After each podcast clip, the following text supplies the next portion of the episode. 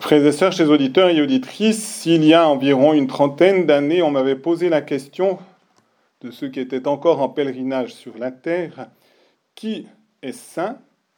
Eh bien, j'aurais cité Saint Jean-Paul II et Sainte Thérèse de Calcutta. Et en effet, je pense, et ça s'est confirmé à l'avenir, puisque les deux sont maintenant canonisés, et relativement peu de temps après leur départ du ciel, de la terre pour le ciel, eh bien, pour Sainte Thérèse de Calcutta, j'avais été impressionné en ayant simplement vu quelques diapositives sur elle, sur sa vie, accompagnées d'un texte que je ne comprenais pas parce que ce n'était pas en français, mais l'impression que ça a provoqué dans mon cœur était vraiment une impression qui tendait à me tourner vers le ciel et par conséquent me révélait l'intériorité spirituelle de Mère Teresa.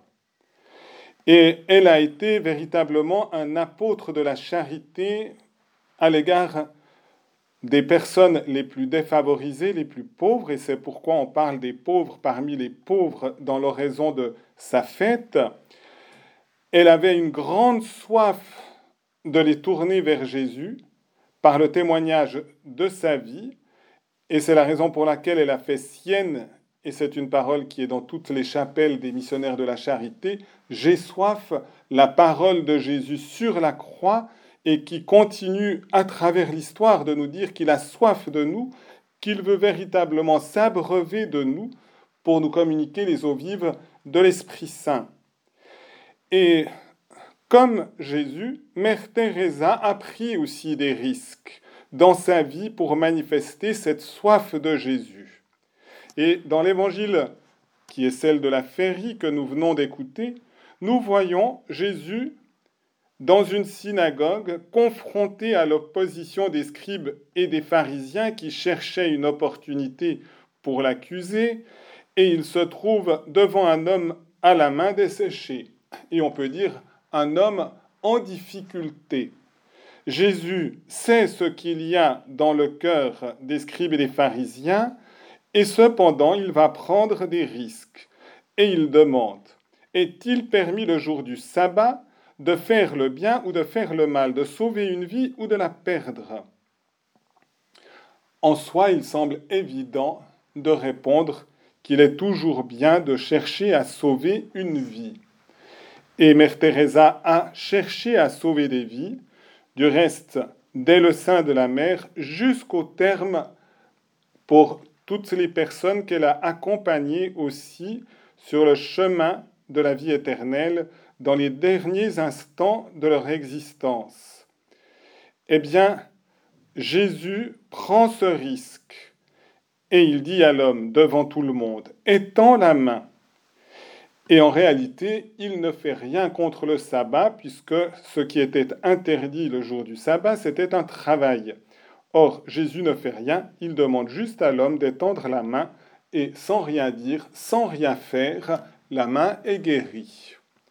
Or, cela suffit pour provoquer la colère, la fureur de ses interlocuteurs qui discutaient entre eux sur ce qu'ils feraient à Jésus à cause de cela. Et on voit ici, eh bien, Jésus aller jusqu'au bout. Ça va perdre Jésus, puisque Jésus va mourir sur la croix, mais en réalité, ça le gagne à toute l'humanité, puisque c'est par les abaissements de la croix que Jésus va sauver le monde.